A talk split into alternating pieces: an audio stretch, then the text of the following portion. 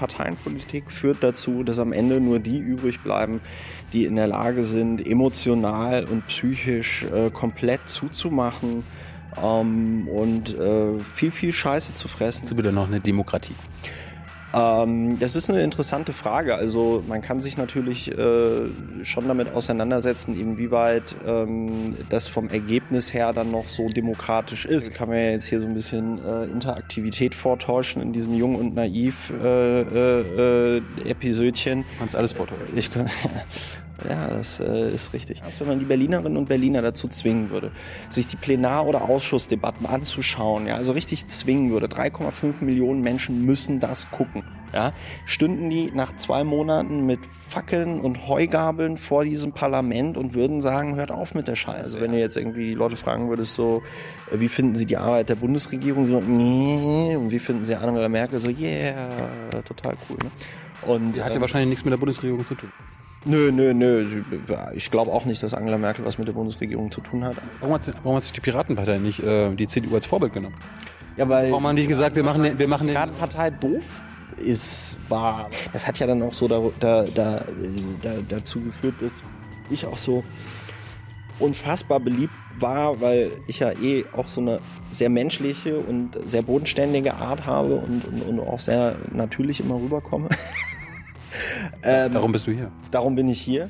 Und wenn man Politik nur danach betreibt, zu sagen, wir wollen irgendwie schön ruhig sein, wir wollen, dass wir bei 40 Prozent stehen, wir wollen bloß keine Fehler machen, dann ist das natürlich in einer solchen Politik, in der man aktiv, sage ich mal, Gesetze gestalten müsste, um gesellschaftliche Entwicklungen in eine vernünftige Bahn zu lenken, dann ist das in einer solchen Situation natürlich genau falsch. Und das ist halt das Problem, was wir irgendwie heute merken. Das führt dann zu Politikverdrossenheit. Also vergesst Internetpetitionen, vergesst äh, äh, Echt, ja? diesen Klicktivismus. Echt, ja, ja. Internetpetitionen sind scheiße. Das läuft jetzt ständig in dieser ja, Timeline. Es ist scheiße. Warum? Warum das denn? Es ist scheiße, ja, weil es nichts bringt. So, eine neue Folge Jung Naiv.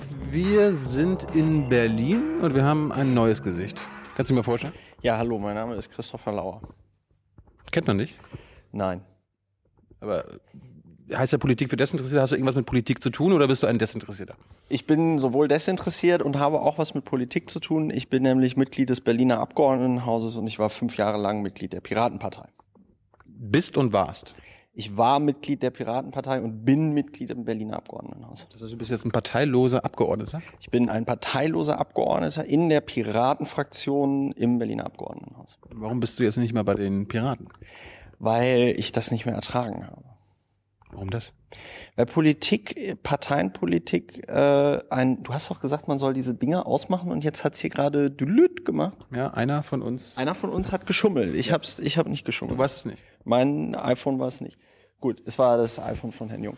Äh, Parteienpolitik ist ziemlich unerträglich, weil sie eben nicht dazu führt, dass die Leute sich am Ende des Tages mit Politik beschäftigen, die sich zumindest meiner Meinung nach mit Politik beschäftigen sollten. Also irgendwie kompetente Leute, die in ein Parlament gehen und, sage ich mal, zum Wohle der Bevölkerung irgendwie Dinge entscheiden und machen und tun, sondern Parteienpolitik führt dazu, dass am Ende nur die übrig bleiben, die in der Lage sind, emotional und psychisch äh, komplett zuzumachen ähm, und äh, viel, viel Scheiße zu fressen, um dann irgendwann mal irgendeinen vermeintlich interessanten Posten zu bekommen, auf dem man dann auch wiederum nicht so viel machen kann, weil man einen riesengroßen Verwaltungsapparat unter sich hat, die so eine Einstellung haben. Äh, ich habe schon viele kommen und gehen sehen. Den sitze ich jetzt auf einer Backe aus. Und ähm, das ist äh, insgesamt so in dieser ganzen Konstruktion echt ungut und unschön. Und deswegen habe ich nach fünf Jahren Mitgliedschaft in der Piratenpartei gesagt, ich möchte das nicht mehr. Ich möchte nicht mehr Parteipolitiker sein. Ich finde Politik noch immer ziemlich geil und ziemlich interessant. Ja, aber ähm, ich glaube, das Berliner Abgeordnetenhaus ist auch gut dazu geeignet, ähm, die Politikverdrossenheit einmal der Leute zu befördern, die in diesem Parlament sitzen, aber auch der Leute, die sich das angucken und die von den Entscheidungen diesem, dieses Parlaments betroffen sind. Und ähm, ja, deswegen bin ich da raus. Das hört sich gerade so an, als ob äh, die Leute, die Politik machen, äh, wollen, dass die Leute desinter äh, desinteressiert sind. Nö, die Leute, die Politik machen wollen, also zum Beispiel, ich schließe da jetzt mal von mir auf andere oder äh, kann das jetzt nur von mir sagen, ich bin ja mit einem hohen Grad an Idealismus in die Politik reingegangen, weil ich ähm, aus äh, China zurückgekommen bin, dort erlebt habe, wie sich äh, Kapitalismus und Diktatur die Klinke in die Hand geben und mir dann gedacht habe, okay, man muss in einer Demokratie aktiv daran arbeiten, dass ähm, sowas wie in China nicht passiert, weil es halt einfacher ist, als man sich das irgendwie vorstellt. Wir haben ja immer diese Vorstellung, ja, weiß ich nicht, dann wird da irgendein Führer gewählt und dann ist alles auf einmal schwarz-weiß, alle marschieren im Gleichschritt und ähm, dann ist halt Diktatur und danach wusste ja keiner, was da passiert und wir haben alle nur Befehle gefolgt und bla bla, das kennt man alles. Aber ähm, die Realität ist, dass, äh, wie gesagt, ein undemokratisches System und dieser Kapitalismus, den wir kennen, eben sehr gut zusammen funktioniert. Und das gilt es halt zu verhindern. Das kann Politik verhindern, weil Politik ja eigentlich ähm, oder auch Parlamente diejenigen sind, die die Gesetze machen, die die gesellschaftlichen Regeln festlegen, nach denen wir dann alle leben müssen. Und das heißt, man muss da ja mit einem sehr hohen Grad an Idealismus und Naivität rangehen. Aber der wird einem schon mit der Zeit genommen, weil ähm, ich so gemerkt habe, okay, es geht gar nicht darum, die, die, die, die, die beste oder die, die äh, Entscheidung zu treffen, die irgendwie allen was bringt, sondern es gibt dann irgendwie tausend und eine Partikularinteresse, ähm, das dann wieder das überstrahlt, was eigentlich vernünftig wäre. Du hast China angesprochen. Ich habe mal gelernt, in China äh, wird das entschieden, was den meisten was bringt. Ist das, ist das hier also anders? In China wird nicht entschieden, was den meisten was bringt, sondern in China das soll, das soll das Motto sein. Ja, äh, offiziell sind die ja auch noch kommunistisch, was ja auch nicht irgendwie so. Nee, das chinesische System funktioniert natürlich so, dass die äh, eine Diktatur haben, eine Technokratie. Ich meine, die KP China hat 80 Millionen Mitglieder. Das heißt, es ist natürlich auch nicht eine uniforme ähm, Partei, sondern äh, da gibt es dann auch, sag ich mal, regionale Unterschiede, Regionalfürsten und so weiter. Das ist also keine homogene Masse. Aber es ist natürlich eine totale Technokratie, die ähm, viele Leute halt außen vor lässt. Also es gibt 120 Millionen Wanderarbeiter in China ohne festen Wohnsitz, ähm, ohne festen Job, die einen äh, staatlich gedeckelten Höchstlohn haben, also einen Maximallohn. Ähm, das heißt, wenn du jetzt irgendwo ein Hochhaus hochziehst, dann weißt du, du gibst maximal so und so viel Geld für ähm, Personalkosten aus und so, was natürlich total gut ist, was aber natürlich ähm, extrem viele Leute äh, zurücklässt. Und ich meine, wir haben ja als Deutsche so unsere Erfahrungen mit Diktatur gemacht und der Vorstellung, dass wir in so einem System nicht ähm, äh, leben wollen. Und der Anspruch einer Demokratie muss es ja sein, eben nicht alle Leute äh, zurückzulassen oder bewusst Regeln zu schaffen, die wie in China 120 Millionen Menschen einfach von der Teilhabe an Gesellschaft und dem persönlichen Fortschritt, äh, äh sag ich mal, dass man, dass man sich bildet, dass man auch ein, ein Vermögen aufbaut, dieses berühmte, dass es unseren Kindern mal besser geht ähm, als uns und so. Ne? Mhm. das ist ja eigentlich der Anspruch von Demokratie, sowas für Menschen bereitzustellen. Das funktioniert in Deutschland meiner Meinung nach aber halt auch äh, immer weniger, eben weil Entscheidungen nicht mehr getroffen werden. Sind wir denn, sind wir denn noch eine Demokratie? Ähm, das ist eine interessante Frage. Also man kann sich natürlich äh, schon damit auseinandersetzen, inwieweit ähm, das vom Ergebnis her dann noch so demokratisch ist. Wenn ich mir anschaue, wie es im Berliner Abgeordnetenhaus passiert, dann ähm, kommen die meisten Gesetzesinitiativen vom Senat. Äh, bedeutet von der Regierung, bedeutet, die werden irgendwo von der Exekutive in einer der Verwaltungen geschrieben, dann werden die vom Senat ins Parlament eingebracht und dann werden die vom Parlament meistens irgendwie abgenickt. Wenn man sich anschaut, wie viel Prozent des Haushaltes wir während einer Haushaltsverhandlung verschieben, dann sind das ungefähr so ein Prozent. Das bedeutet, von den 22 Milliarden Euro, die Berlin jedes Jahr irgendwie ähm, ausgibt, werden dann eben nur ein Prozent, das sind dann glaube ich 20 Millionen oder 200.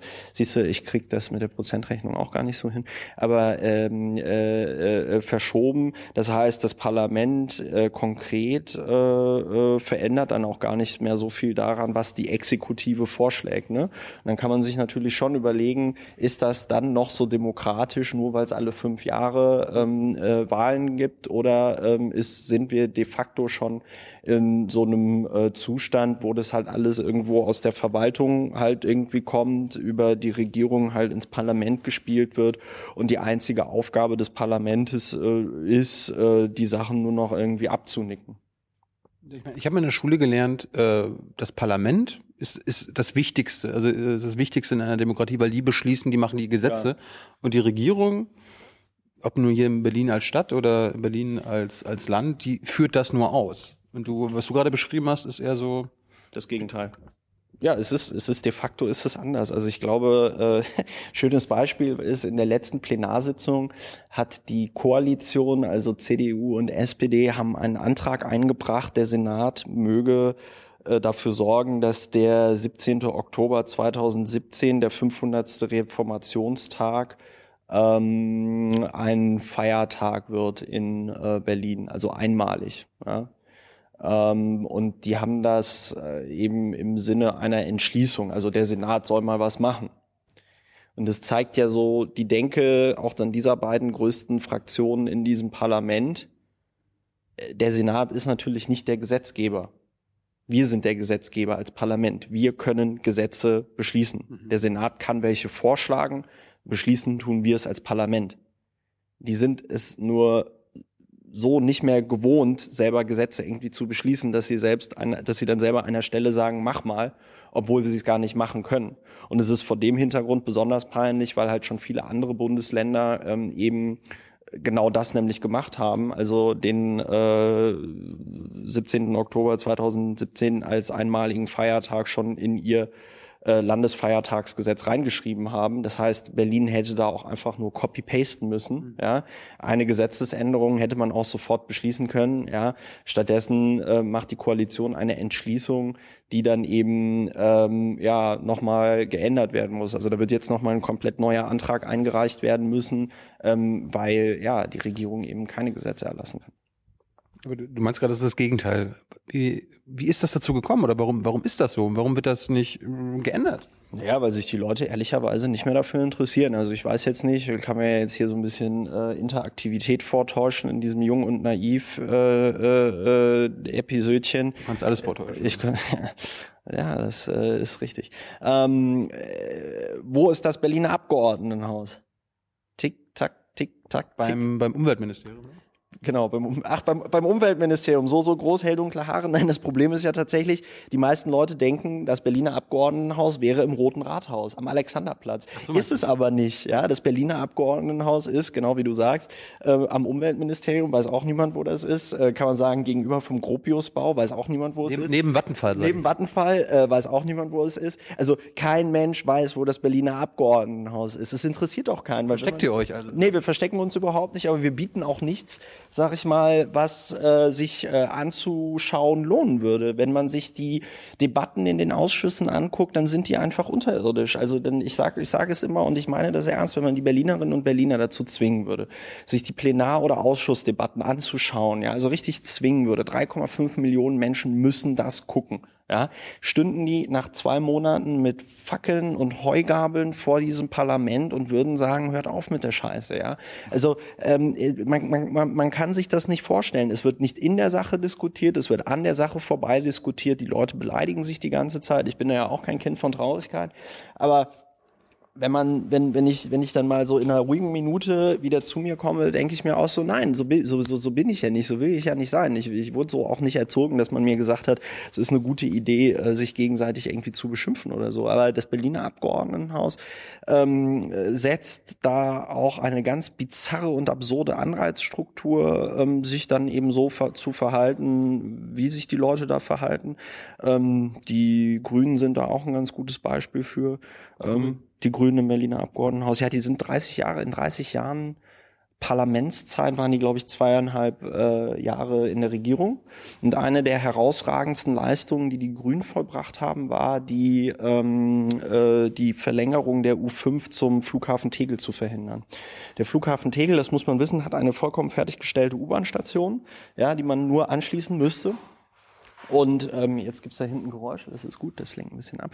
Und ähm, die müsste man nur anschließen, aber das hat man dann damals äh, verhindert, dass diese U-Bahn da gebaut ähm, wird, weil wir wissen ja alle um die umweltschädlichen Eigenschaften von ähm, U-Bahn. Ja, absolut. Absolut, ja. Ähm, jetzt, jetzt warst du ja auch in einer Partei. So, Ja. in, in einer Partei ist das vielleicht also in Parteiendemokratie vielleicht funktioniert die ja anders? Also ist da vielleicht so, dass da die Basis, also quasi sagen wir so das Parlament der Partei immer noch äh, was zu sagen hat und die Parteivorsitzenden, ob nun der CDU oder bei den Piraten, äh, das nur ausführen, was die Partei als solche beschlossen hat? Oder ist das auch ähnlich? Ähnlich zu was? Ja, zur, äh, zur, zum Parlament, zum richtigen Parlament, also dem Landesparlament. Ja, im Grunde genommen, im Grunde genommen ist eine Partei ein Verein, ja. Also es gibt irgendwie einen Vereinsvorstand und äh, es gibt Vereinsmitglieder und dann äh, regelt man eigentlich innerhalb von einer Partei, wie die äh, einzelnen äh, Mitbestimmungsmöglichkeiten sind. Ja, also äh, es gibt in Deutschland dieses Demokratieprinzip von Parteien. Äh, war mir auch lange Zeit nicht klar, dass Parteien, ähm, also an, in anderen Ländern Europas ist es möglich, ähm, vollkommen undemokratische Parteien äh, äh, zu machen. Es ist äh, legal. Also zum Beispiel diese Gerd Wilders Partei von diesem von diesem Schnuller-Nazi da in, in, in den Niederlanden. Diese Partei hat nur ein Mitglied, das ist er. Oder in Österreich gab es ja jetzt mal zeitweilig dieses komische äh, Team Stronach da, von diesem Exil-Österreicher, der da irgendwie Milliardär in Kanada ist, äh, das, die war auch komplett undemokratisch ähm, organisiert. Und, warum, warum, machst, warum machst du sowas nicht hier? Was? Ja, ja weil es illegal ist, weil es illegal ist. Also, was gibt's, also, das deutsche Parteiengesetz äh, setzt voraus, dass es innerhalb von Parteien ähm, Wahlen gibt, dass es eine saubere, sage ich mal, Legitimationskette äh, gibt. Das Parteiengesetz schreibt vor, dass Vorsitzende einer Parteigliederung alle zwei Jahre gewählt werden müssen und das Parteiengesetz sagt, okay, ab einer bestimmten Größe dürfen Parteien ähm, äh, können sich Parteien zum Beispiel auch über Delegiertensysteme oder so äh, äh, äh, äh konstituieren beziehungsweise zusammensetzen, was äh, jetzt nochmal das äh, äh, nicht Fremdwort für konstituieren ist. Und ähm, äh, das äh, schreibt das Parteiengesetz vor. Und da gibt es auch irgendwelche Urteile vom Bundesverfassungsgericht, die ich jetzt nicht zitieren kann, aber wo klipp und klargestellt ist, in Deutschland müssen Parteien demokratisch äh, organisiert sein. Und witzigerweise ist ja die Partei in Deutschland, die am undemokratischsten organisiert äh, äh, ist, nämlich die Christlich-Demokratische Union Deutschlands, ähm, auch am erfolgreichsten. Ja? Also ich, wann hatten wir das das letzte Mal, dass eine Partei über Jahre hinweg bei 40 Prozent in den Umfragen stand. Ähm, irgendwie alle Leute finden Angela Merkel total geil, finde ich total bemerkenswert. Ne? Also wenn du jetzt irgendwie die Leute fragen würdest, so, äh, wie finden sie die Arbeit der Bundesregierung? So, nee. Und wie finden sie Angela Merkel? So, yeah, total cool. Ne? Und, sie hat ja ähm, wahrscheinlich nichts mit der Bundesregierung zu tun. Nö, nö, nö. Ich glaube auch nicht, dass Angela Merkel was mit der Bundesregierung zu tun hat, aber ähm, vielleicht ist das dann auch ihr Geheimnis, ihr, das Geheimnis ihrer Popularität. Kommen wir mal zu den Geheimnissen. Also ich meine, du warst in der Piratenpartei, äh, hast gerade die CDU angesprochen. Kannst du das irgendwie mal vergleichen? Also wie, warum die einen, die eine Partei so erfolgreich ist äh, ja. und die Piraten ja offenbar noch ein bisschen, noch ein bisschen zu tun haben. Ja, also äh, nicht so ein bisschen zu tun haben. Also ähm, ich habe ja, äh, kann ich das jetzt hier auch als Werbeblock benutzen, um darauf hinzuweisen, dass ich ja gemeinsam mit dem äh, ähm, guten Sascha Lobo ein Buch geschrieben habe, Aufstieg und Niedergang der Piratenpartei, kann man bei Sobooks, äh, www.sobooks.de für 4,99 Euro kaufen. Ähm, da wird ja auch nochmal beschrieben, warum die Piratenpartei äh, genau äh, von, von Hund gegangen ist, beziehungsweise vor, gegen die Wand gefahren ist.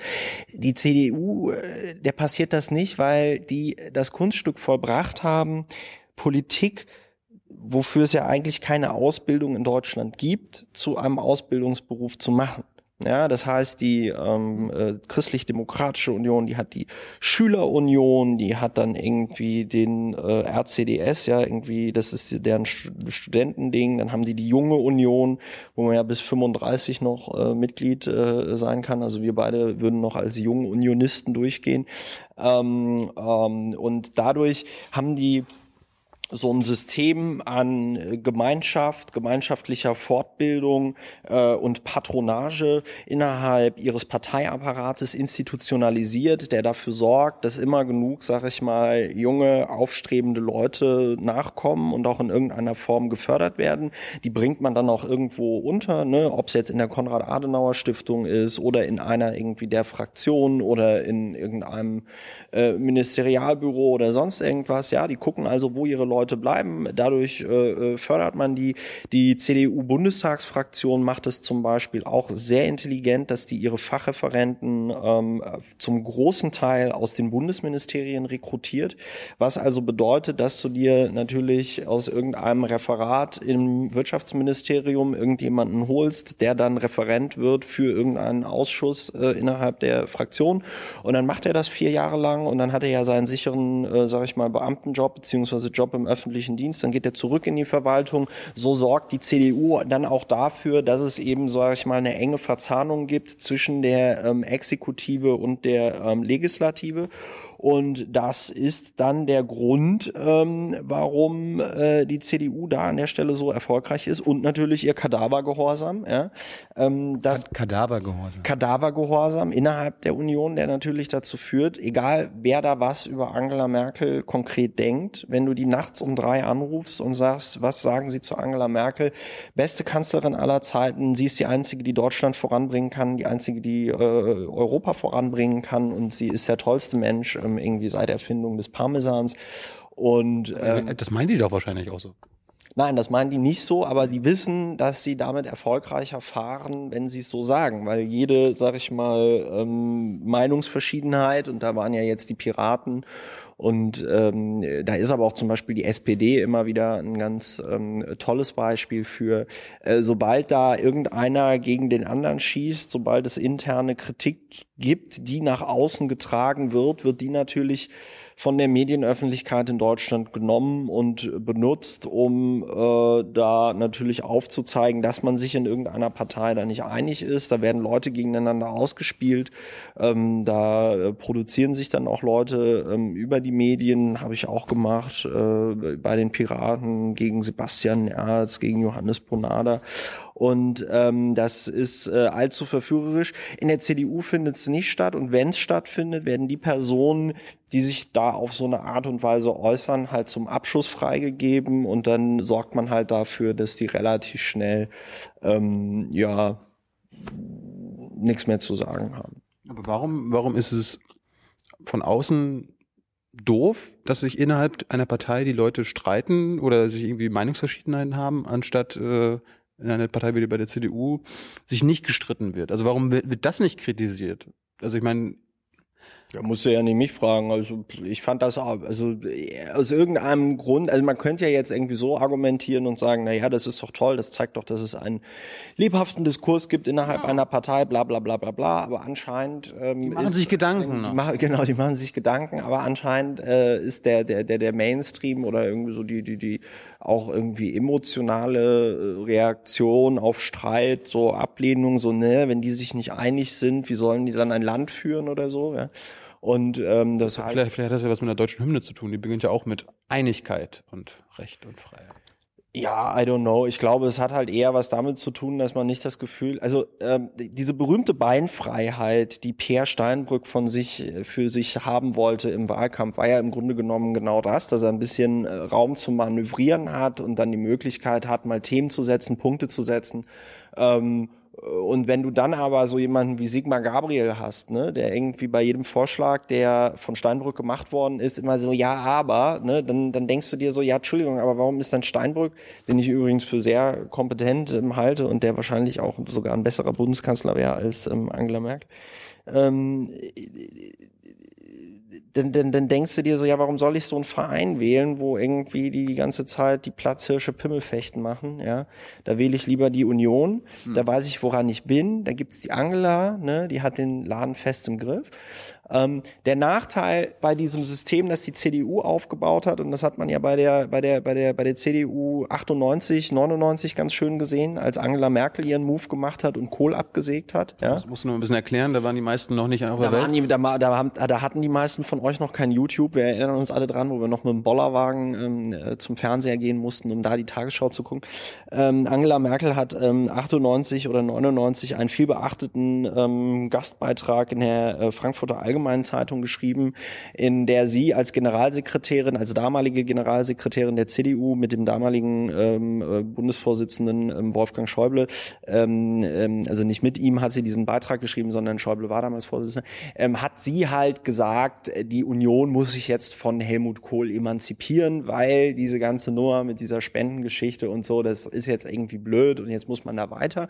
Und das war, sag ich mal so, ein, schon so ein bold Move von ähm, Angela Merkel, weil das damals natürlich nicht so klar war, ob sie damit dann auch durchkommt, weil, wie gesagt, wenn jemand in der Union gegen den Vorsitzenden ballert, dann äh, wird man eigentlich zum Abschuss freigegeben, aber Merkel hat es clever gemacht, sie hatte da genug Unterstützung und sie war dann also tatsächlich auch in der Lage, ähm, äh, Kohl äh, auf diese Art und Weise abzusägen. War, war das ein Putsch?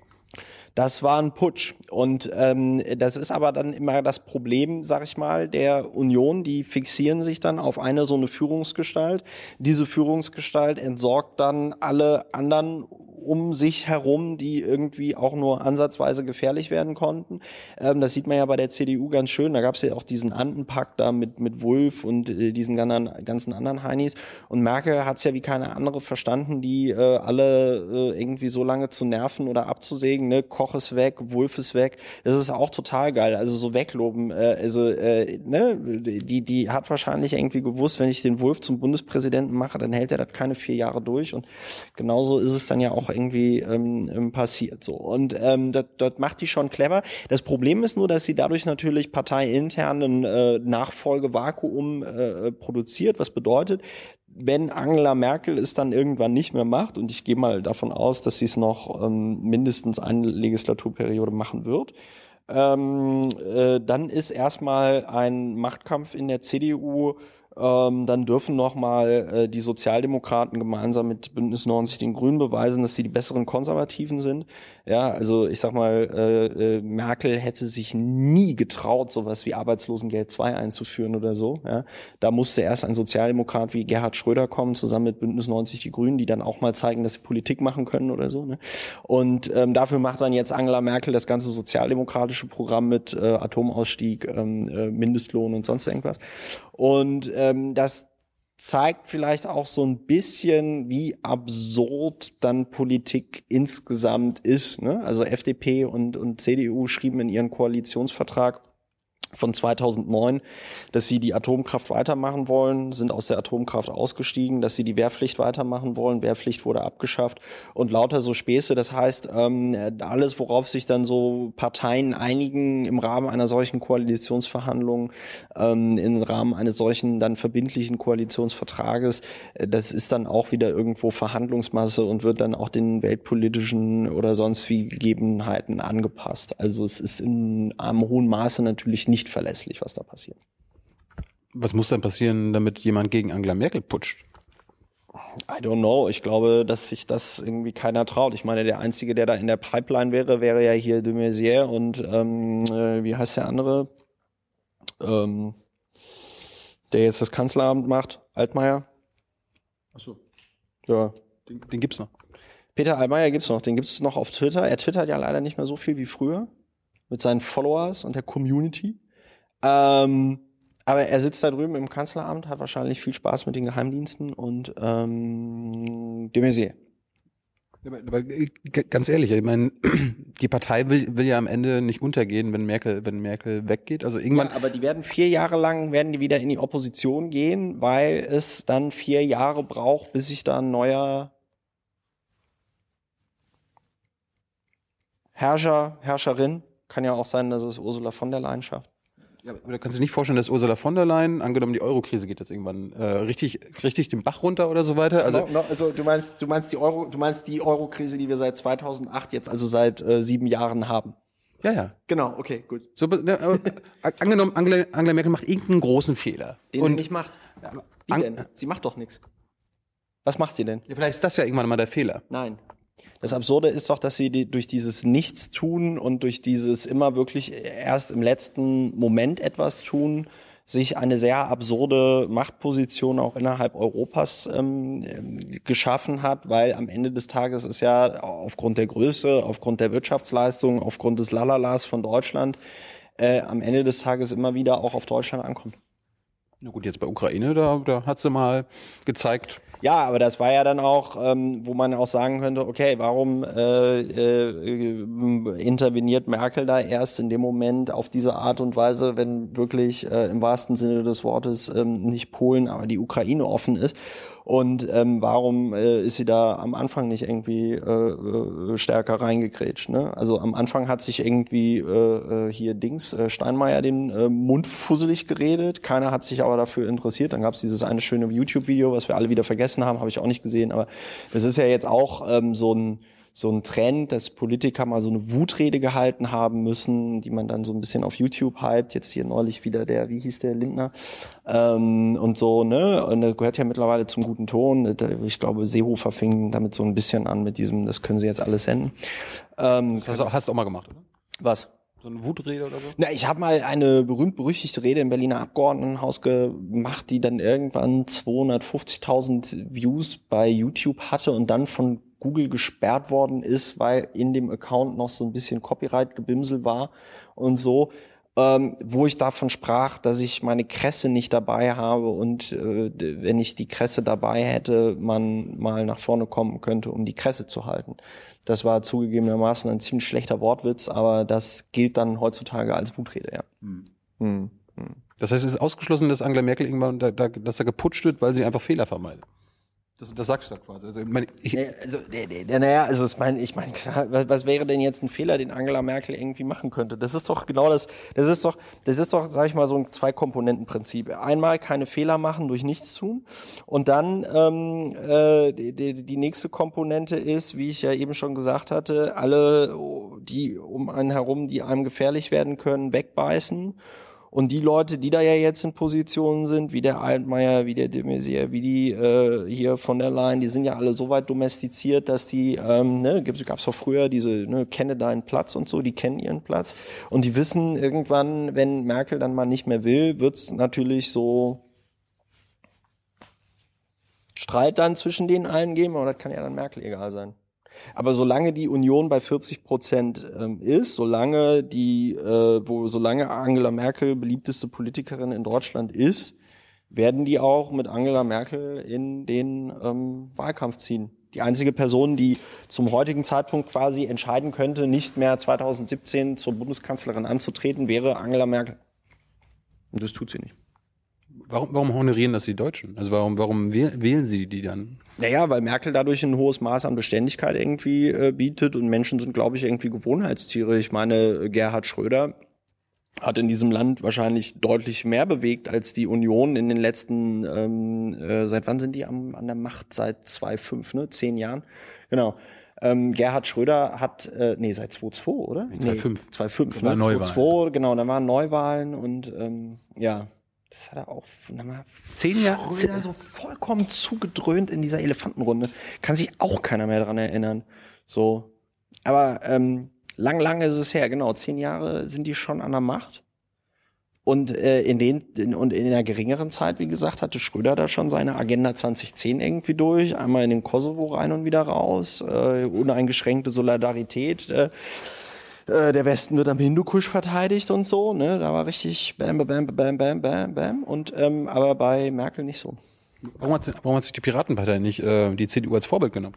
Ja, weil warum haben die gesagt, wir machen, den, wir machen die Piratenpartei doof ist, war, weißt du, das war so eine Situation 2009 sind zwischen Europawahl und ähm, Bundestagswahl Ende 2009 so, also ungefähr 8000 Leute der Partei beigetreten. Anfang 2009 hatte die Piratenpartei 2000 Mitglieder und Ende, glaube ich, so 12.000. Also es sind unfassbar viele Leute 2009 beigetreten und von denen haben sich natürlich alle für den nächsten Bundeskanzler, Ministerpräsidenten, Außenminister, sonst irgendwas gehalten. Die, die wollten gleich, die haben gleich am Posten gedacht. Ich glaube schon. Also das gibt da natürlich niemand irgendwie so offen zu, aber wenn man dann so die Frage stellt, wo siehst du dich in fünf Jahren, das hat ja dann auch so da, da, da, da, dazu geführt, dass ich auch so unfassbar beliebt war, weil ich ja eh auch so eine sehr menschliche und sehr bodenständige Art habe und, und, und auch sehr natürlich immer rüberkomme. ähm, darum bist du hier. Darum bin ich hier, ja. Ähm, und aber auch immer irgendwie formuliert habe, ja klar will ich irgendwie ins Abgeordnetenhaus, klar will ich irgendwie Politik machen, klar will ich auch, dass äh, die Piraten irgendwann mal in der Regierung sind und äh, äh, klar kann ich mir auch vorstellen, irgendwie regierender Bürgermeister von Berlin irgendwie zu sein oder so. Ähm, aber das darf man natürlich nicht so offen sagen. Ah. Ja, das ist ja der Fehler, den viele Leute machen. Das war ja auch der Fehler, den Steinbrück im Grunde genommen gemacht hat, wo sich dann alle über ihn lustig gemacht haben mit äh, dem äh, hier was war das? War das die Zeit oder war das der Spiegel zusammen mit Helmut Schmidt? Nee, nee, dieses er kann es. Ah. Er kann es. So. Das muss man immer, das muss immer so aussehen, als wäre das zufällig passiert. Es gibt mal, es gibt so ein tolles, ähm, gibt so ein tolles Interview mit Helmut Kohl, ähm, irgendwie 83, 84, als er gerade Bundeskanzler geworden ist.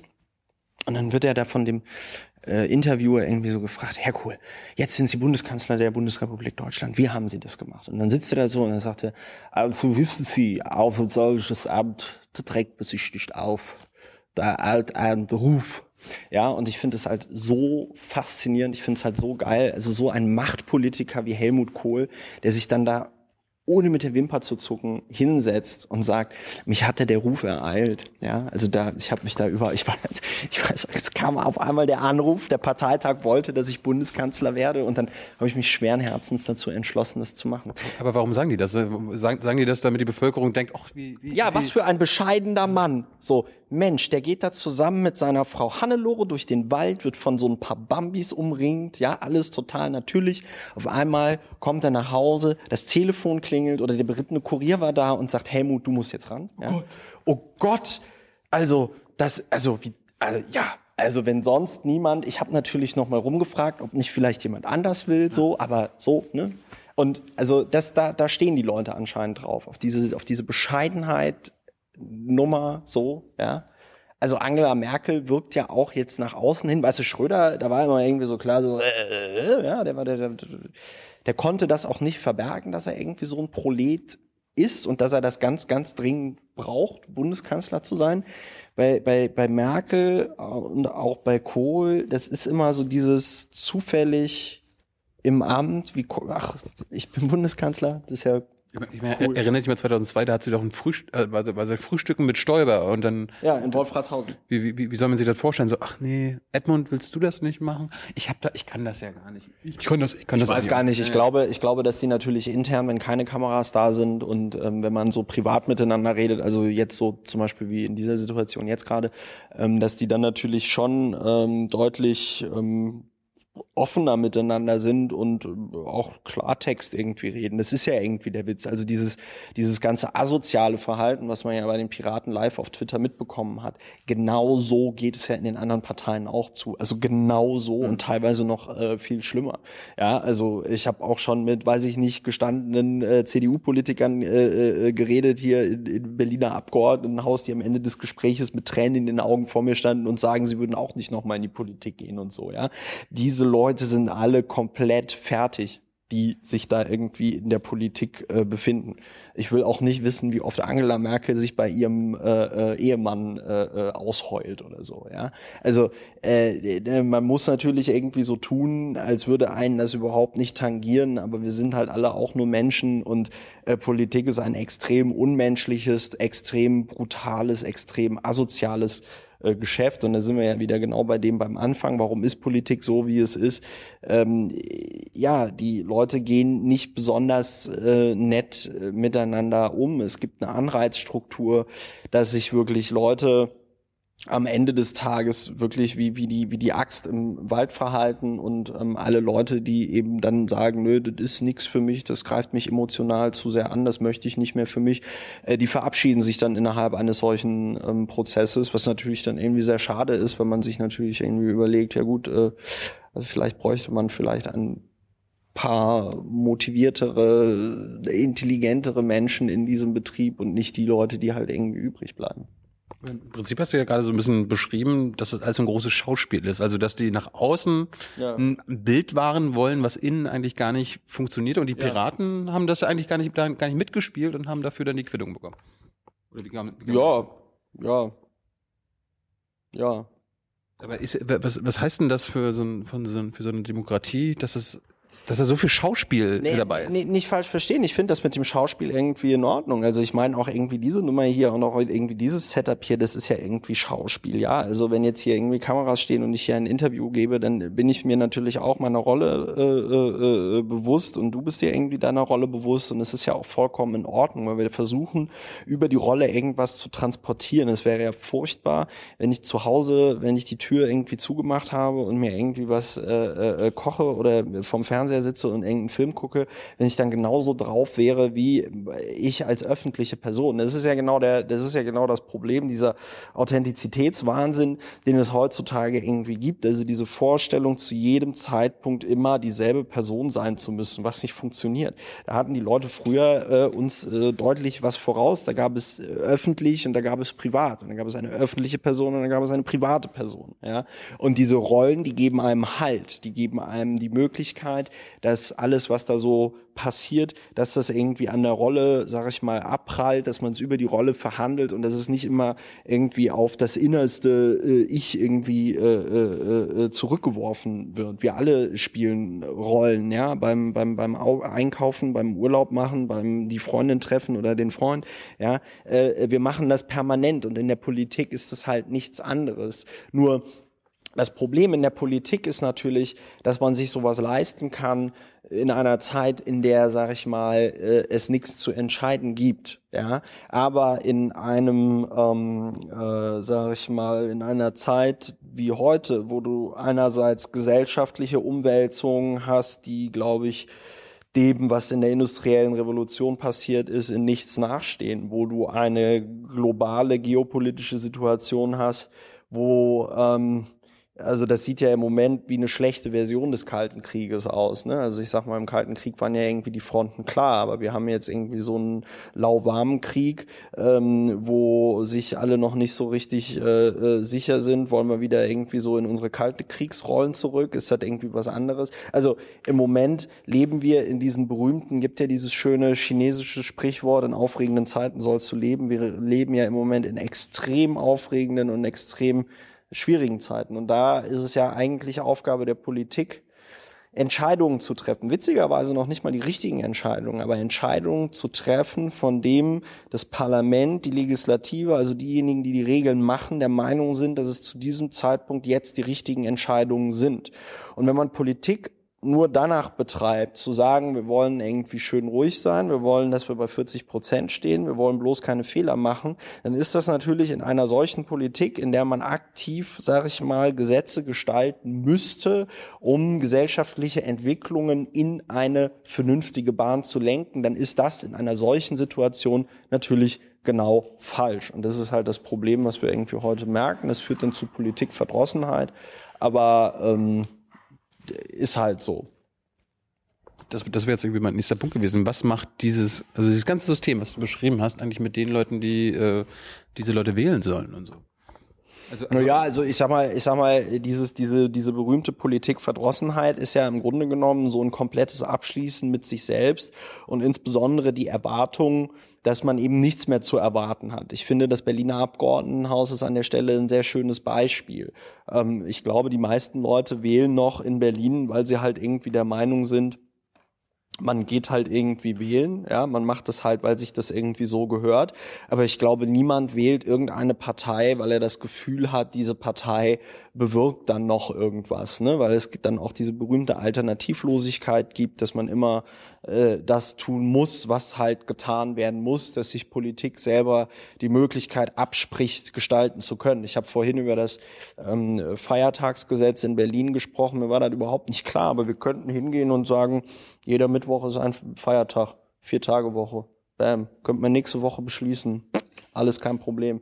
Ähm, machen wir nicht. Ähm, das heißt, wir, wir, glauben, wir glauben nicht mehr an die Möglichkeit, als Parlament im Ganzen ähm, äh, Dinge, Dinge zu tun, sondern wir äh, irgendwie ist Politik dazu verkommen, äh, zu denken, nur noch das tun zu können, was möglich ist. Und das ist natürlich vollkommener Quatsch, weil wenn du irgendwie nur denkst, du kannst das tun, was möglich ist, dann hast du natürlich so eine brutale Schere im Kopf, dass du halt am Ende des Tages gar nichts mehr machst.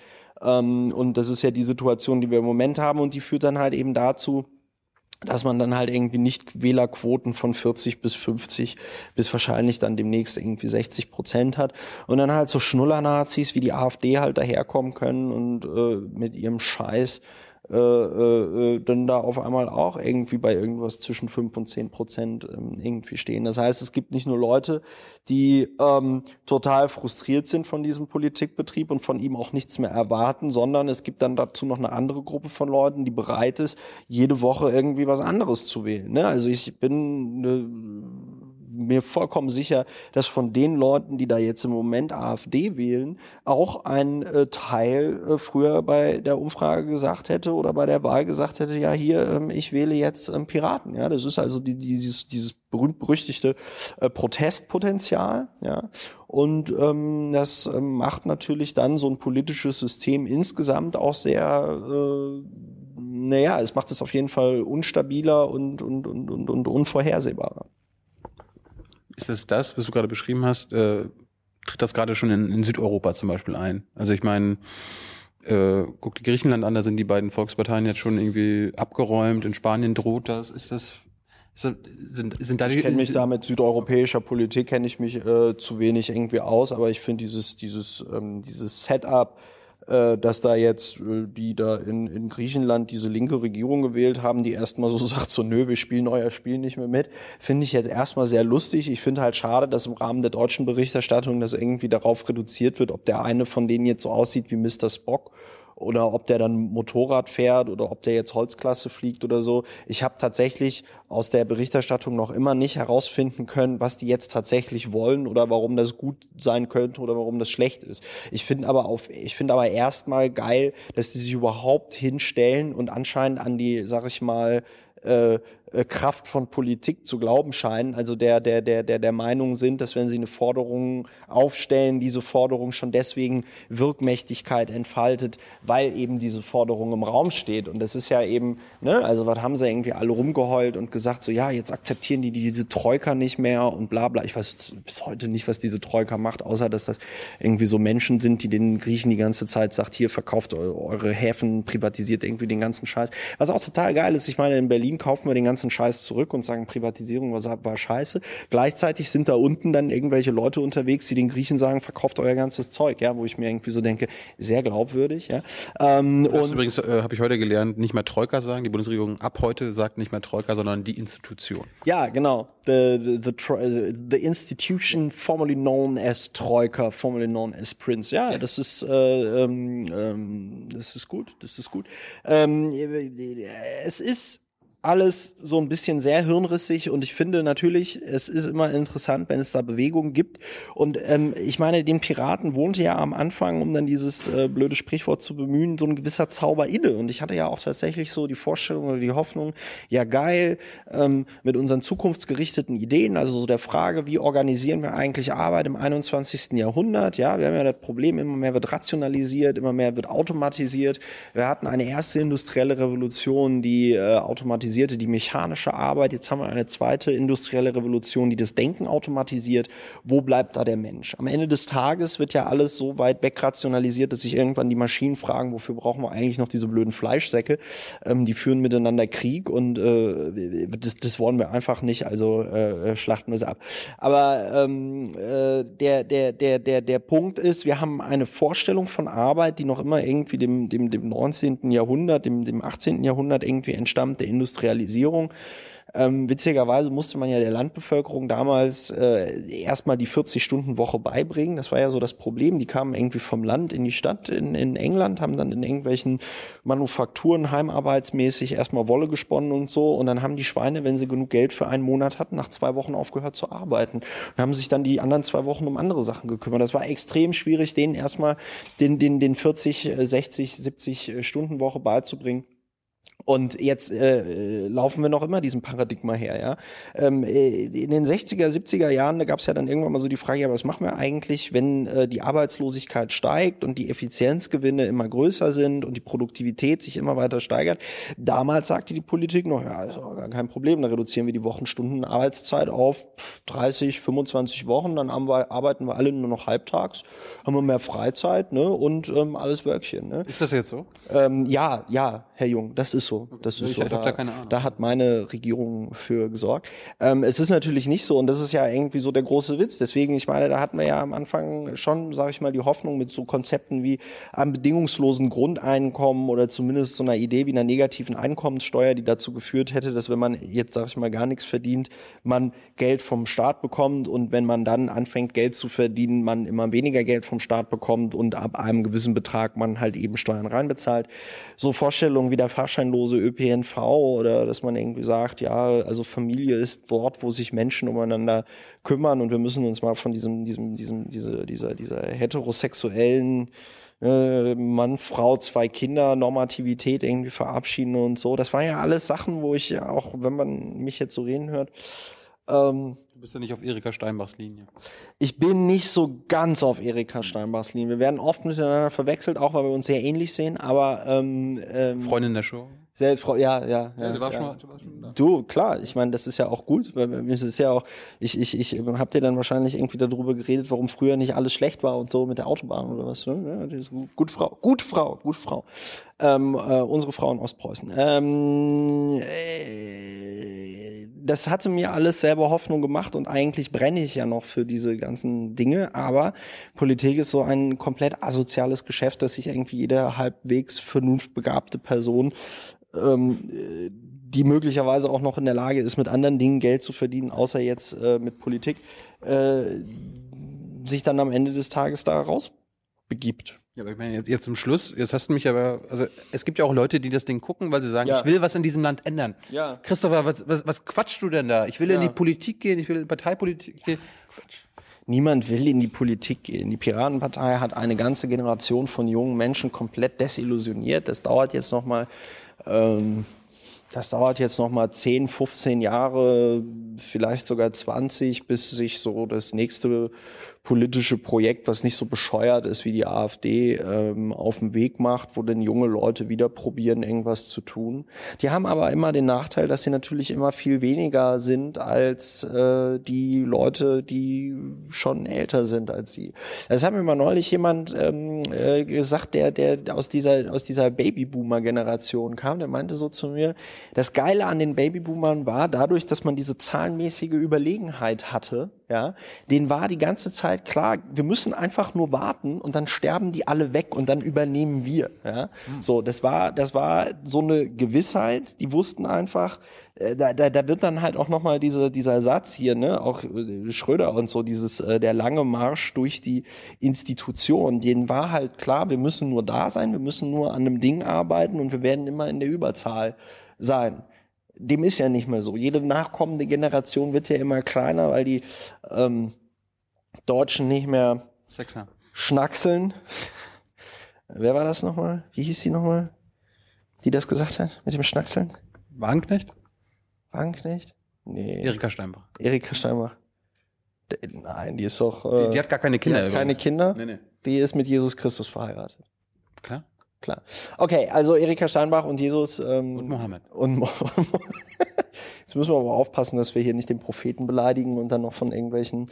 Wobei die Taz, die wollte dich doch schon in dieser einen Kolumne irgendwie von ISIS-Kämpfern äh, ermorden lassen. Ähm, das halten die für Satire. Äh, Wir haben danach auch gleich mit Stalin noch ein Interview geführt. Ach, mit Stalin, ja, das ist äh, ja. Äh, wo im- waren im wir? Jenseits. Also was sage ich, was sage ich? Ähm, Was sagst du den jungen Leuten? Ich meine, es gibt, es gibt auch Menschen, die sagen, ey, im Land äh, funktioniert nicht alles. Wo, was sollen die denn jetzt machen, wenn sie nicht in eine Partei gehen sollen? Ja, witzigerweise sind Parteien wahrscheinlich tatsächlich das einzige Mittel, mit denen man, ähm, also vergesst Internetpetitionen, vergesst äh, äh, Echt, ja? diesen Klicktivismus. Echt, ja, ja. Ja, Ernst? Internetpetitionen sind scheiße. Das, das läuft jetzt ständig in dieser Ja, aber es Timeline ist rum. scheiße. Warum? Warum das denn? Es ist scheiße, ja, weil es weil's, weil's nichts bringt. Dann tanzt da wieder eine Person irgendwo bei der Bundesregierung rum und sagt so, hier, wir von Camp Act haben fünf Milliarden Unterschriften gegen äh, Tierquälerei gesammelt. Und dann steht da ein ähm, besorgter ähm, Peter Altmaier, der sagt, ja, und wir nehmen das, was die Community und die Users da gemacht haben, nehmen wir sehr ernst und vielen Dank für Ihre fünf Millionen Unterschriften. Dann nimmt man das, legt das irgendwie auf das Kult mit den Sachen, die man sich eh nicht mehr anguckt und dann war's das. Dieser ganze Klicktivism und wie das da alles irgendwie heißt und Crowdfunding und bla, das ist halt alles scheiße, weil das ist... Das ist eine Beschäftigungstherapie, oder? Naja, es ist eine Beschäftigungsillusion. Es ist genau wie Kabarett, ja. Also diese ganzen Hohlbratzen, die dann da politisches Kabarett, ne, die, die, die sitzen dann da und wählen sich da irgendwie einen von der Palme, dass sie sagen, ja, und die Regierung, die ist ja total schlecht und die machen immer alles scheiße. Und dann sitzt da das Mittelmaßgeschwader und applaudiert und sagt, ja, genau, das ist ja geil. So, und am Ende passiert gar nichts. Man hat Du sich bist halt kein Fan der Anstalt, ja? ich bin, seit ich Politik mache, kann ich dieses ganze Kabarett in Deutschland, ich weigere mich auch, das politisch zu nennen. Ich kann es nicht mehr sehen, weil ich mir immer so denke, ihr doofen Hackfressen, ja. Wenn es so genau wisst, dann geht doch einfach selber in die Politik, dann lieber Volker Pispas und wie sie alle heißen, lieber Urban Priol, dann äh, mach du's doch, ja. Wenn ihr so geil seid, wenn ihr das irgendwie alle voll gecheckt habt, wenn ihr das immer so geil vorrechnen könnt, welche Politiker was falsch machen, macht's doch selber. Versucht's einfach mal einmal zu machen, geht einmal in Haushaltsverhandlungen rein, versucht einmal 1,2 Millionen Euro für eine Gewaltschutzambulanz loszueisen, begebt euch in diesen Prozess, lernt, wie scheiße anstrengend das ist und dann unterhalten wir uns wieder. Ich, das, das ist halt so, so scheiße ich Politik finde, äh, so noch beschissener finde ich diese vollkommen unqualifizierte und, und, und, und, und, und, und atavistische also das ist ja echt so Neandertal mit der Keule, dieses ständige Draufhauen irgendwie auf Politik und politische Prozesse. Das heißt, so, so scheiße ich das alles finde, ist wahrscheinlich am Ende des Tages eine Partei die einzige Möglichkeit in Deutschland, legal zumindest, ähm, sowas halt zu machen. Andere Möglichkeit wäre, sich zu bewaffnen und das so RAF-mäßig äh, durchzuziehen. Aber die RAF hat ja auch genau das Gegenteil von dem bewirkt, was sie ursprünglich mal machen wollte. Ne? Die wollten ein bisschen für den Kommunismus kämpfen und gegen das Kapital und so. Und ähm, nach der RAF war Deutschland mehr Polizeistaat als vor der RAF. Ne? Rasterfahndung und den ganzen Scheiß. Also haben sie natürlich genau das Gegenteil von dem bewirkt, was sie ähm, äh, eigentlich äh, haben wollten. Ne? Und ähm, das ist also Gewalt ist dann da leider auch keine Lösung. Ne? Man denkt das ja oft so, ja, ne? aber Also Gewalt ist keine Lösung, aber Parteien sind irgendwie dann auch alternativlos. Ja, Parteien sind nicht alternativlos, ähm, äh, beziehungsweise die Konstruktion von Parteien ist meiner Meinung nach nicht alternativlos. Also man müsste sich tatsächlich mal Gedanken darüber machen, wie man eine zeitgemäße Partei im 21. Jahrhundert, bla bla bla bla, Buzzword, Bullshit, Bingo, lalala, äh, macht. Am Ende des Tages ähm, müsste es ja die Möglichkeit irgendwie geben, eine, eine, eine progressive Partei, die sich mit Zukunftsthemen aufeinander, auseinandersetzt und versucht, sage ich mal, ähm, Natürlich ideologisch getriebene, also die, die, die, natürlich ist Politik immer links und rechts und ich finde links natürlich äh, besser als, als rechts, weil links dann wahrscheinlich eher für die Menschen und für die Gemeinschaft ähm, ist. Man muss das auch gar nicht irgendwie ideologisch äh, verklären, sondern kann ja einfach sagen, wenn sich Menschen umeinander kümmern, ist das immer besser, als wenn sie das nicht tun. Stellst du dich jetzt aber offen gegen Erika Steinbach?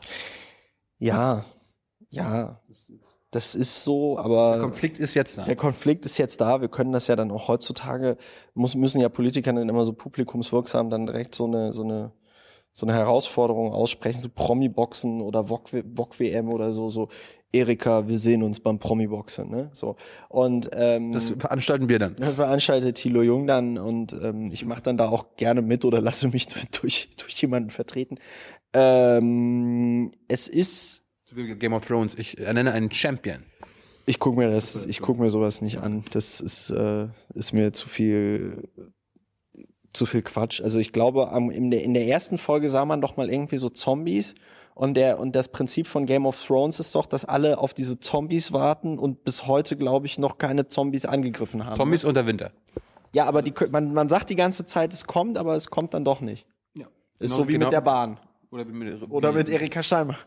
Ja. Oder Revolution. Oder Revolution, ja, genau. Also das heißt, äh, Parteien sind leider dann tatsächlich die äh, einzige Möglichkeit und ich denke schon, dass es ähm, da Platz gäbe im Parteienspektrum eben für so eine Partei, die sich äh, wie die Piraten mal ursprünglich das ähm, wollten oder beziehungsweise wie die Piraten, wie sie mal in Berlin aufgestellt haben, das wollten, ähm, dass man sich halt eben diesen ganzen Themen irgendwie widmet. Aber es ist halt auch unfassbar schwer, sowas aufzubauen, weil natürlich dann auch jeder da irgendwie mitreden will und eigene Vorstellungen irgendwie davon hat und weil natürlich auch ein Problem in Deutschland ist, dass es keine ordentliche Definition von Volksvertreter gibt. Ja, also ähm, es gibt, glaube ich, so eine Vorstellung von Volksvertreter so als die Person, die irgendwie auf jedem auf jedem Schützenfest ist, äh, auf jeder 80. Äh, Geburtstag geht, auf jede goldene Hochzeit geht, äh, irgendwelche Autobahnbrücken eröffnet und sonst irgendwas.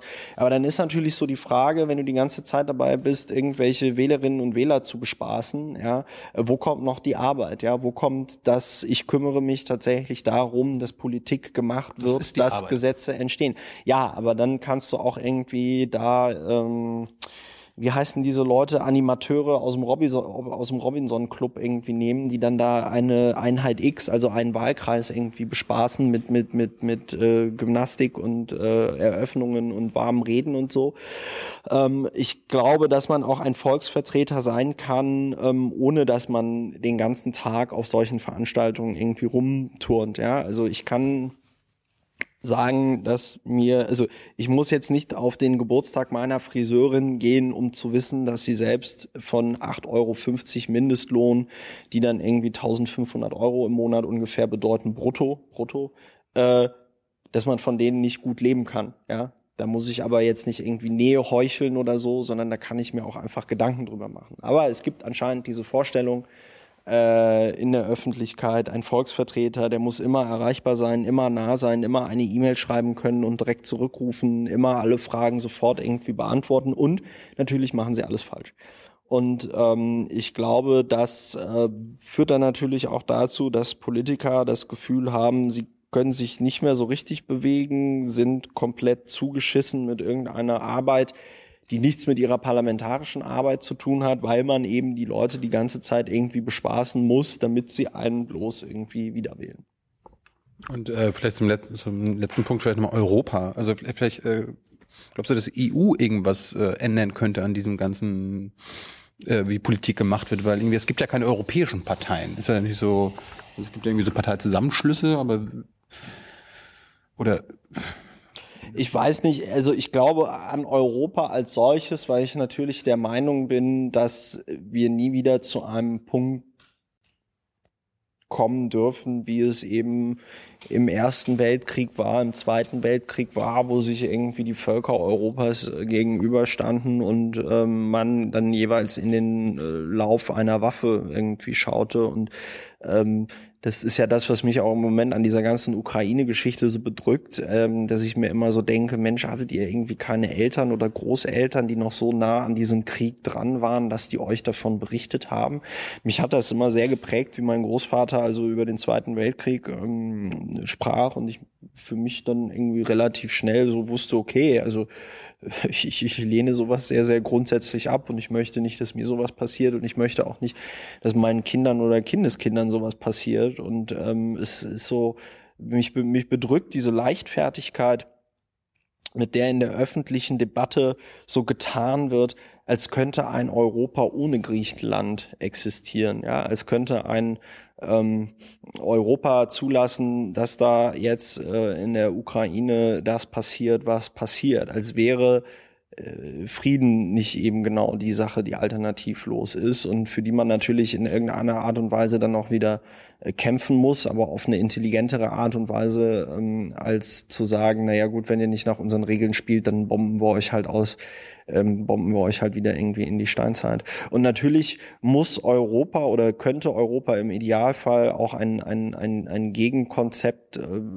sein, ähm, so ein dritter Weg, äh, eben nicht so turbo äh, kapitalistisch wie die äh, äh, USA und nicht so ein, ähm, eine gelenkte Demokratie, die es angeblich in Russland irgendwie geben soll. Also das ist ja jetzt mittlerweile auch eher eine Dis Diktatur und nicht so eine Technokratie ähm, wie in China. Also Europa könnte natürlich schon ein Labor für, für, für Demokratie irgendwie sein, wo man zeigt, okay, hier schaffen es Staaten, die sich noch vor 100 Jahren irgendwie gegenseitig mit Bomben beschmissen haben, friedlich miteinander irgendwie klarzukommen. Aber dann haben man, dann hat man da leider diese Engstirnigkeit und diese Fantasielosigkeit dann auch insbesondere der deutschen Politik, wo dann irgendwie so Schnuller-Nazis wie die AfD und so Hohlbratzen wie der Lucke dann da irgendwie herkommen. Und das ist ja, das ist ja das schlimmste Biedermeiertum. Und dann sagen die so, nee, wir, wir haben ja gar kein Problem mit Europa, wir sind nur eurokritisch. So, ey, so, wir, wir haben ja nur so ein paar Bedenken, wo ich mir so irgendwie so denke, so, ey, haltet doch einfach die Fresse mit eurem, mit eurem rückwärtsgewandten, mit eurem rückwärtsgewandten ähm, Scheißprogramm. Ich möchte die mal irgendwie sehen, wenn, wenn, wenn, wenn Griechenland da irgendwie aus dem Euro rausfliegt. Die haben ja jetzt schon eine Jugendarbeitslosigkeit irgendwie von 50 Prozent. Was ist denn die Alternative? So ein Griech, so ein, so ein, so ein Bürgerkrieg in Griechenland so? Mit griechischen Kriegsflüchtlingen, die dann auch nach ähm, Deutschland äh, kommen oder Funktioniert so. in der Ukraine ganz gut. Funktioniert total toll, ne? Total toll, genau. Und dann können wir so, dann kann, können die wieder irgendwie äh, äh, plakatieren, wir sind nicht das Armenhaus Deutschlands und so. Mich regt das einfach auf, mich frustriert das, aber du merkst auch, ich werde äh, in diesem in diesem Politik-Dings, ähm, ich werde so zum Zyniker, weil ich mir irgendwie so denke, ey, guck mal, mal mit den Piraten hatte man doch eigentlich eine Vereinigung, die nicht so ein angstgeprägtes kleines, also engstirniges äh, äh, Weltbild hatte, sondern das waren junge Leute, die, die gesagt haben, wir, wir, wir, wir brauchen da eine andere Möglichkeit, wie man irgendwie Zukunft organisiert. Hat nicht funktioniert. Das war aber anscheinend der Fehler. Ihr habt zu wenig Angst gemacht. Wir haben zu wenig Angst gemacht, das stimmt.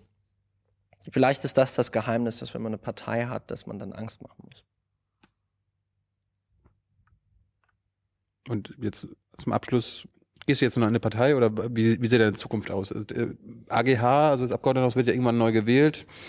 Stellst du dich nochmal auf oder wechselst du zur SPD oder äh, machst mit Erika Steinbach gemeinsame Sache nach dem Boxen? Nach, nach dem Promi-Boxen mit Erika Steinbach. Ähm, nee, also ich glaube nicht. Das ist das Frustrierende, was ich natürlich für mich, das ist ein Konflikt, den ich für mich noch nicht aufgelöst habe, dass mir auf der einen Seite Politik sehr viel Spaß macht und dass ich auf der anderen Seite nicht mehr bereit bin, über 2016 hinaus Politik zu machen, weil es mich kaputt macht. Und äh, das heißt, ich werde irgendwas anderes machen. Weißt du schon was? Hans Dampf in allen Gassen, I don't know. Vielleicht sucht Erika Steinbach ja noch einen Mitarbeiter. Ich könnte auch YouTuberin werden. Ich könnte auch so ein Hall machen, so wie Bibis Beauty's Palace, so mit DM-Fotobuch und so. Ja. Ja, Schmink, Schminktipps. Schminktipps von Christopher Lauer. ja, genau. Apropos Schminktipps, die, die machen wir jetzt noch hier zum Schluss. Guck mal, äh, Tyler, komm mal her. Den machen wir jetzt. Wir wollten das schon immer mal machen. Gut, dass Was du dabei bist. Schminktipps? Schminktipps. Äh, du stellst äh, Tyler eine Frage, äh, was. Ich werde unfassbar von der Sonne geblendet. den Schminktipp. Was? Das ist, das ist unser Service. Was? Also, was? Ein, ich habe eine Frage und du gibst mir einen Schminktipp. Ähm, wie groß sind die Bruttoregistertonnen der deutschen Handelsflotte? Zu viel Mascara. Ja, das habe ich mir auch gedacht. Danke. Und Lippenstift. Nein. So, das sind unsere Schminktipps gewesen. Ja, sehr geil. Sehr geil. Ansonsten gibt's noch irgendwie, kannst ja Nachrichtensprecher werden oder so. Ja, oder Promi-Boxerin. Ja, das ist, aber da- dann ist die Nase dann irgendwann kaputt. Ach, wahre Schönheit kommt von innen. Christopher, Dankeschön. Bitteschön. Das war ähm, jetzt nicht gerade aufbauend alles. Nö. Das ist korrekt. Also irgendwie, die, Le die Leute werden jetzt nicht sagen, ah, jetzt erst recht, sondern eher so, oh, jetzt erst recht nicht. Ja, aber wir hatten noch dieses schöne Wahlplakat. Warum hänge ich hier eigentlich? Hier geht doch eh nicht wählen. Ich Ja. glaube nicht daran, dass man mit ähm, alles wird gut, oh ja, ist schon alles super so, wie es ist, ähm, dass man damit die Leute hinterm Ofen hervorlockt. Also mach's dir selbst, sonst macht's dir keiner. Also es kommt niemand, der dich abholt und der sagt so, ey, Tilo, wie hättest du's denn gerne? So, man muss es schon selber machen. Schönes Schlusswort. Dankeschön. Ciao.